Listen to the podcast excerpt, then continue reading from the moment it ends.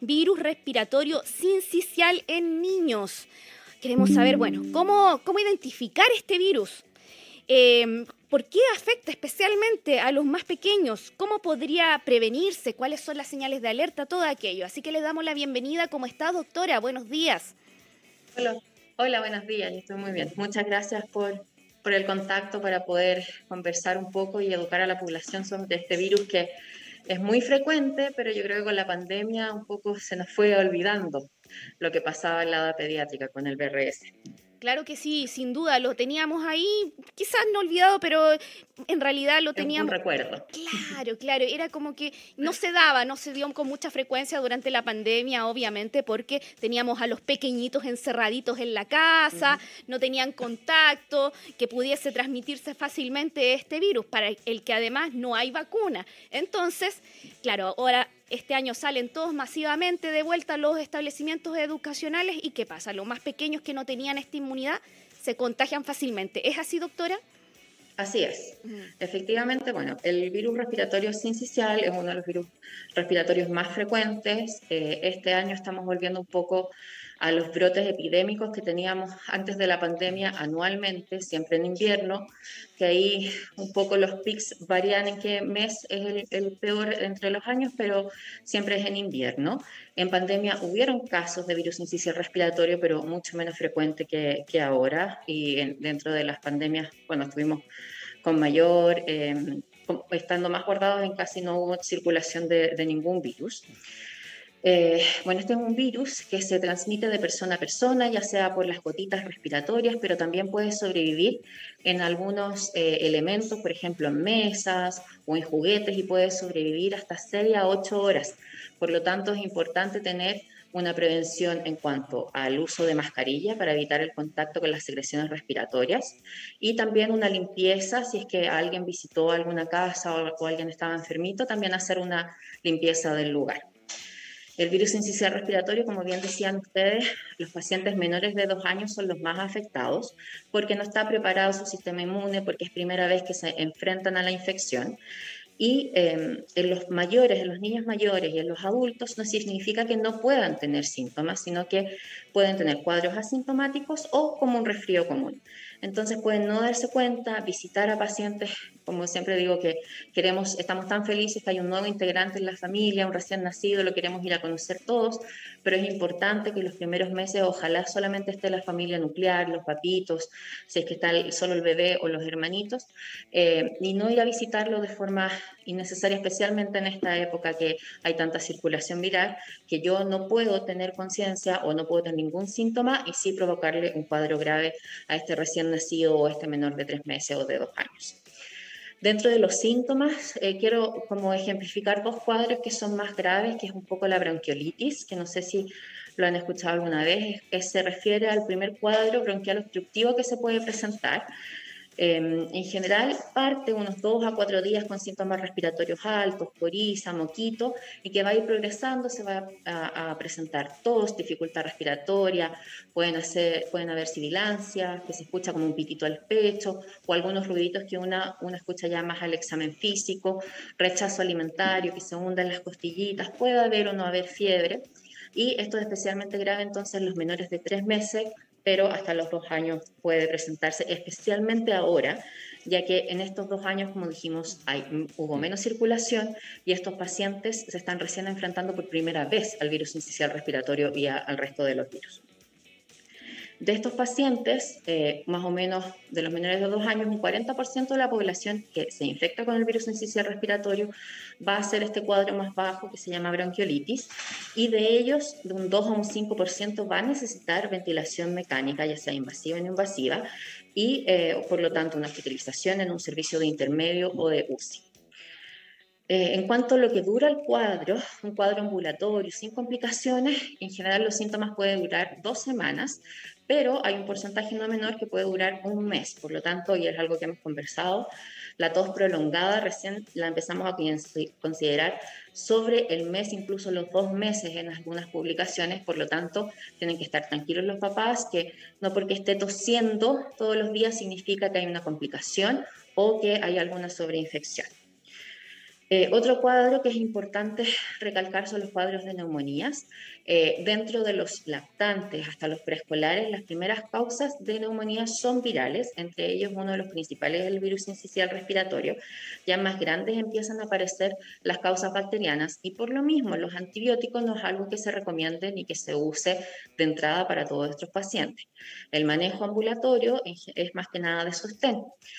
Si es un bebé que está con lactancia materna, seguir alimentándolo con lactancia materna, no forzarlo a comer, eso puede provocar vómitos. Si rechaza los sólidos pero sigue con lactancia o con leche, seguir solamente con eso. Hacer las alimentaciones un poquito más fraccionadas eh, para que no se atore. También a los más chiquititos puede servir hacer aceite nasal antes de alimentarlo. Eh, y como les digo, eh, la sobreinfección bacteriana, si bien puede pasar, no es tan frecuente en los pacientes que vemos en la casa, pero sí un poco más en los pacientes eh, que están hospitalizados y en ellos uno ya puede ocupar más antibióticos. Por lo tanto, más que nada esto es un llamado a no automedicarse con antibióticos y em, que esperar el tiempo que tiene que pasar la enfermedad. Ahora, signos de alarma. ¿Cuándo tienen que consultar? Ya sea a un servicio de urgencia, ya sea en el SAPU o acá en el hospital cuando hay un rechazo alimentario incluso de los líquidos, o sea, no recibe leche, no recibe pecho, cuando presenta un compromiso de conciencia, que puede ser somnolencia, que no despierta muy bien, o también mucha irritabilidad, que no es habitual en el paciente, en su hijo, ahí tienen que consultar. También en los poquitos más grandes, una fiebre que dura más de tres días, eh, o sea, el cuarto día uno ya mejor consulte. ¿Por qué? Porque ahí a veces uno piensa que puede haber una sobreinfección bacteriana. Sería importante hacer algún tipo de exámenes. Para eso están los SARS en muchas de nuestras poblaciones y también los hospitales. Eh, hay que distribuirnos un poco en la red de atención, ya que sabemos que está todo un poco colapsado para evitar las largas horas de espera y hay que también preferir quizás nuestro lugar de atención más cercano y si es, es necesario derivarlo, se va a hacer en el momento adecuado. Otros síntomas de alarma son cuando se ponen cianóticos, ¿qué quiere decir esto? Que alrededor de la boquita o la nariz se ponen más azulitos. O cuando hacen apneas, que esto quiere decir que dejen de respirar por más de 20 segundos. Y uno de los signos más precoces y más importantes es la polipnea. ¿Qué es esto? Cuando la frecuencia respiratoria aumenta más de lo normal. Es fácil medir la frecuencia respiratoria, ojalá eh, desvestir en la parte superior a las guaguitas y a los niños, con el cronómetro del celular, evaluar un minuto y contar los movimientos del tórax.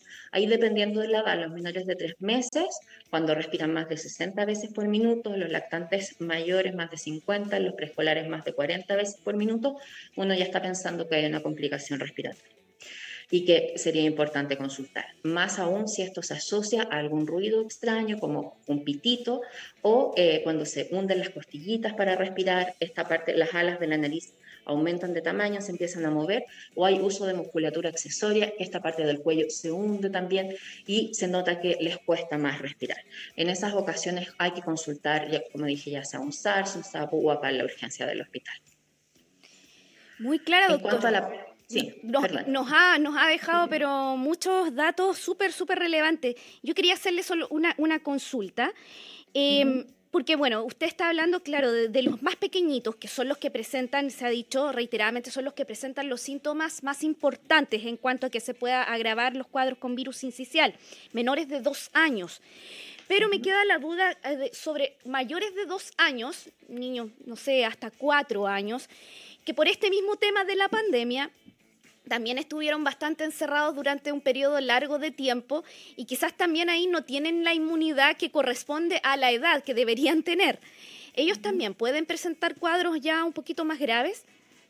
Pueden presentarlo, pero es menos frecuente, porque a pesar de de que hayan estado expuestos o no, el virus esencial respiratorio y muchos de los virus no dejan una inmunidad permanente, ¿ya? Y por eso pasa que en el mismo invierno un niño se puede infectar por el mismo virus varias veces, porque además que hay subtipos de virus. Eh, por lo tanto, la inmunidad no dura tanto. Tiene que ver un poco con la respuesta del organismo y también con eh, los síntomas que en los pacientes más pequeños a veces tienden a ser un poco menos evidentes y por lo tanto pueden pasar un poquito más de tiempo y ahí se nos tienden a complicar un poco más. Y si bien pueden complicarse, no es lo más frecuente, pero sí hay que tener ojo también con los, cualquier edad de los niños. Y como les dije, sí, uno de los signos principales o primeros que aparece es el empezar a, respirar rapidito y con un esfuerzo respiratorio. Ante eso, siempre es importante consultar, tenga la edad que tenga el paciente. Perfecto. Y lo otro que me llamó la atención fue cuando usted mencionó el uso de antibióticos. Porque uno, bueno, no todas las personas lo saben, pero para los cuadros virales no, no se usan antibióticos. claro, no es necesario. Usted mencionaba que aquí, en estos casos, cuando se complican, puede haber una infección o una sobreinfección, lo mencionó. en ese caso, claro, en ese caso, solo en ese caso es necesario el uso de antibióticos. Exactamente, solo es necesario, en ese caso es el uso de antibióticos, siempre evaluado por un profesional de la salud, un médico, y en general se presentan más en pacientes que están hospitalizados. Entonces, en el área ambulatoria, o sea, un paciente que no necesita hospitalización, es muy poco probable que vaya a requerir antibióticos para el manejo del cuadro, cuando estamos hablando de infecciones virales. Claro, para que lo tengan claro los papitos, las mamitas, porque a veces ellos mismos se dan consejos, no, si ya, ya necesita antibiótico, ya necesita, eh, ya tantos días, no, ya es, antibiótico. Entonces, no, pues no es, no es recomendable en estos casos nunca, aunque no deberían mm. venderlo sin receta médica tampoco, pero nunca eh, automedicar a los pequeños. No deberíamos ni siquiera intentar comprarlo. Nosotros, eh, como papá, ser sobre todo responsable con nuestros pequeños de no automedicar. Eh, hemos hablado tantas veces de la automedicación. para los adultos es compleja la automedicación. Me imagino lo más complejo que puede llegar a ser para un niño, porque además uno a veces actúa mucho por instinto, doctora, pero no manejamos las dosis y podemos meter la pata fuerte. Así es, tiene mucha razón en eso. Las dosis Muchos dicen, de, ah, quizás la mitad de que tomo yo como adulto, pero son dosis que hay que calcular en base al peso del paciente, hay que saber bien si tiene alguna alergia. Entonces, eh, el llamado siempre es a no automedicar, siempre consultar previamente.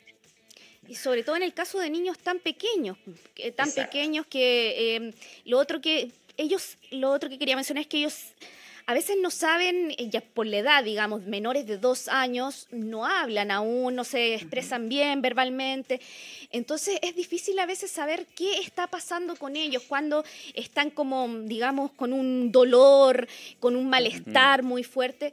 Pero hay síntomas claves, claros, que usted los mencionó, a los que hay que poner atención siempre, como es, bueno, el decaimiento en general, pero usted nos dio un dato muy importante, sobre todo en este caso del virus incisional, que es la respira, es cuando le cuesta respirar, es como la respiración rapidita, como llama usted. Ese sería como el síntoma clave para identificar.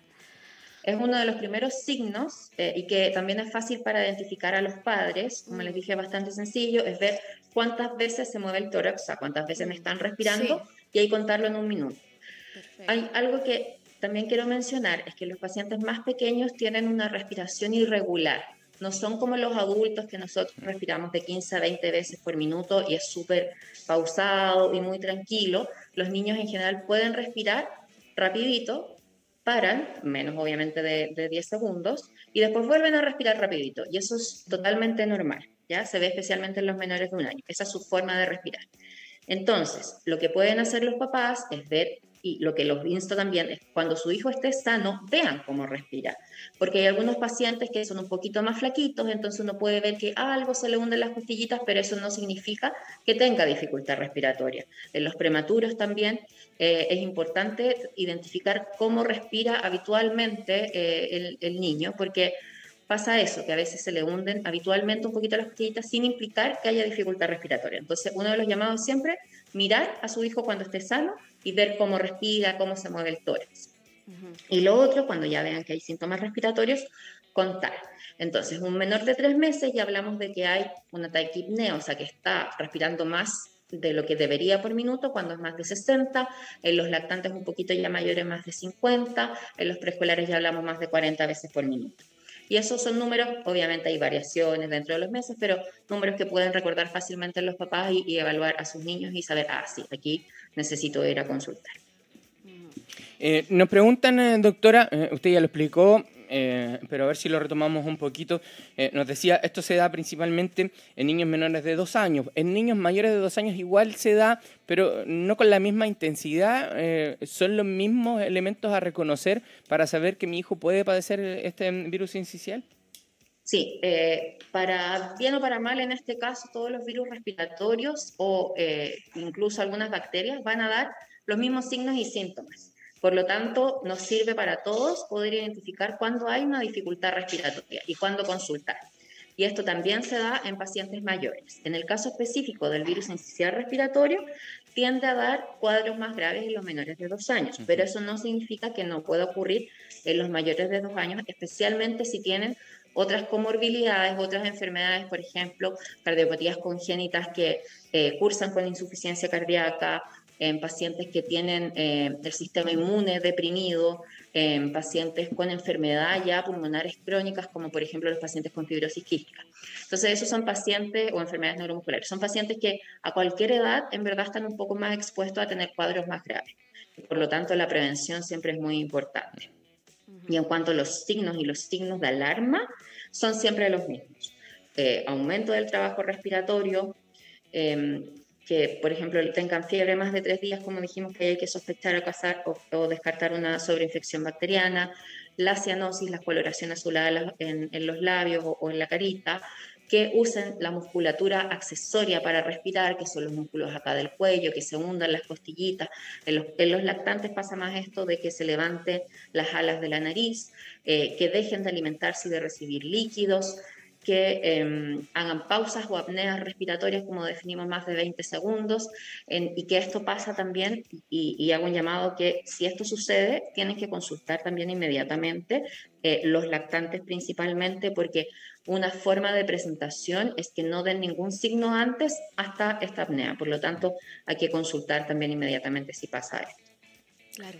Sin duda alguna hay que, hay que preguntar sobre todo los lactantes y hay otro otro síntoma que también es muy clave, es sobre todo los lactantes, que usted lo acaba de mencionar, es el tema cuando, y que las mamás lo sabemos, cuando dejan de tomar leche, mm. sobre todo los que son lactantes que, eh, tienen alimentación exclusiva de leche materna, cuando ellos ya no quieren mamar, es algo, es algo que a uno, claro, debe de inmediato encender la alerta y decir, algo pasa con el pequeño ah, puede, usted dice que no, presente ningún síntoma previo hasta hacer este cuadro que se pone eh, así como azulitos, los labios. Como azulitos que dejan de respirar, pero eso pasa más que nada en los menores de tres meses, porque el centro respiratorio todavía no está maduro, que es el que controla la respiración.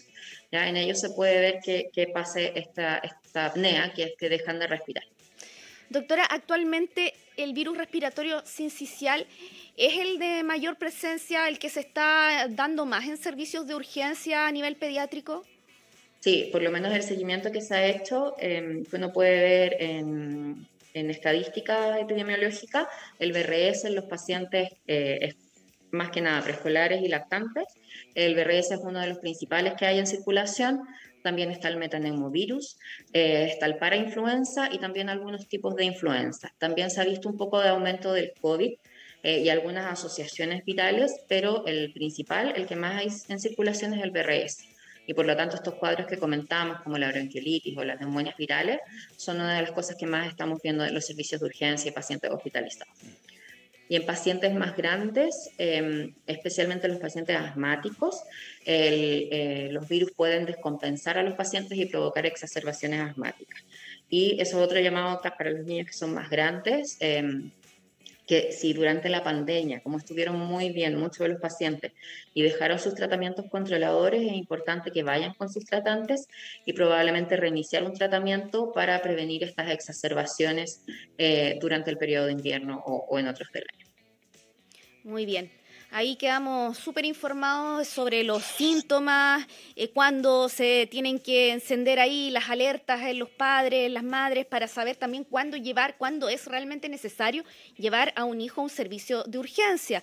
Porque hay dos casos que se dan comúnmente. Uno es cuando sobrereaccionamos y lo llevamos cuando en verdad nos lo requiere y lo exponemos además a que se pueda contagiar otros virus. Tenemos que tener ahí largos tiempos de espera, lo sabemos. Porque y a saturar los sistemas de atención. Por, la saturación de los sistemas. Y la otra es que por lo mismo decimos, no, no lo vamos a llevar, vamos a esperar otro ratito porque eh, por lo mismo, pues no vamos a ir al servicio de urgencia porque está lleno y eso. Entonces se dan estos dos extremos que a veces se espera mucho o a veces se sobrereacciona para saber, eh, es, es complejo a veces saber cuándo es el momento justo para poder llevar al pequeño al servicio de urgencia. Sí, hay que tener cuidado en los, em, signos que ya comentamos, que son estos signos de alarma, eh, que los que ya hemos repetido varias veces. Em, pero lo importante es que ojalá tratar de consultar en los SAPU o en los SARS. Eh, ahí en los SARS especialmente se pueden tomar algún tipo de exámenes de ser necesario eh, y eh, son bastante resolutivos y se puede dar un tratamiento adecuado o derivar al hospital si es algo que requiera, por ejemplo, hospitalización o alguna evaluación más, más especializada. Em, pero también el llamado también también es a no dejar de consultar, porque pasa que si no van a llegar muy tarde cuando el paciente esté grave, eh, por lo tanto hay que tener ojo y conocer a nuestros hijos, mm. saber cómo están respirando, cuándo les está costando respirar, cuándo quizás hay algo como que estén muy irritables, que no es lo habitual en ellos o que están muy somnolientos y eh, dentro de los signos que ya comentamos para poder consultar en el momento adecuado con paciencia, porque estamos todos, están todos los servicios colapsados, pero ese es el llamado, a no a, saber qué hacer, a tener conciencia de que estas enfermedades, el manejo es sintomático, que si tienen fiebre podríamos ocupar un poco de, salbutamol, de, perdón, de, paracetamol en el caso de fiebre. Es importante hidratar bien, las mamás que estén con lactancia materna y si ellas tienen síntomas de resfrío, ojalá dar pecho con mascarillas, porque como dijimos, el, el BRS y otros virus respiratorios se van a transmitir por las secreciones nasobucales, no así por la leche, y la leche va a dar defensas, entonces sigamos dando pecho, pero con mascarilla. Lo otro importante eh, es que muchos de estos niños se contagian porque el hermanito más grande fue al jardín. Ahora tenemos la ventaja, en este caso específico, yo sé que ha sido difícil para muchas mamás y, padres en general, el teletrabajo teniendo los hijos en casa, pero esto es una oportunidad para disminuir un poco la sobrecarga asistencial y también disminuir la exposición de nuestros niños a este virus respiratorio sincicial y otros virus respiratorios. Si el niño, el hijo más grande, está con síntomas respiratorios, tratemos de que no se acerque a los niños más pequeños, menores de dos años, Em, no compartir eh, servicios. Por ejemplo, si la mamá o el papá va a atender al hijo mayor que está con los síntomas respiratorios, atenderlo, después lavarse las manos y después atender al niño más pequeño. En cuanto a la prevención, ventilar eh, las habitaciones, ojalá media hora todos los días, obviamente sin los niños ahí para que no se nos enfríen. Ya hablamos un poco del lavado de manos, seguir usando la mascarilla, evitar visitar a niños recién nacidos o lactantes menores aunque estemos asintomáticos, porque en verdad los adultos no sabemos si estamos portando los virus y la circulación, viral es muy alta, entonces es probable que estemos con algún tipo de virus respiratorio y no necesariamente vamos a presentar síntomas.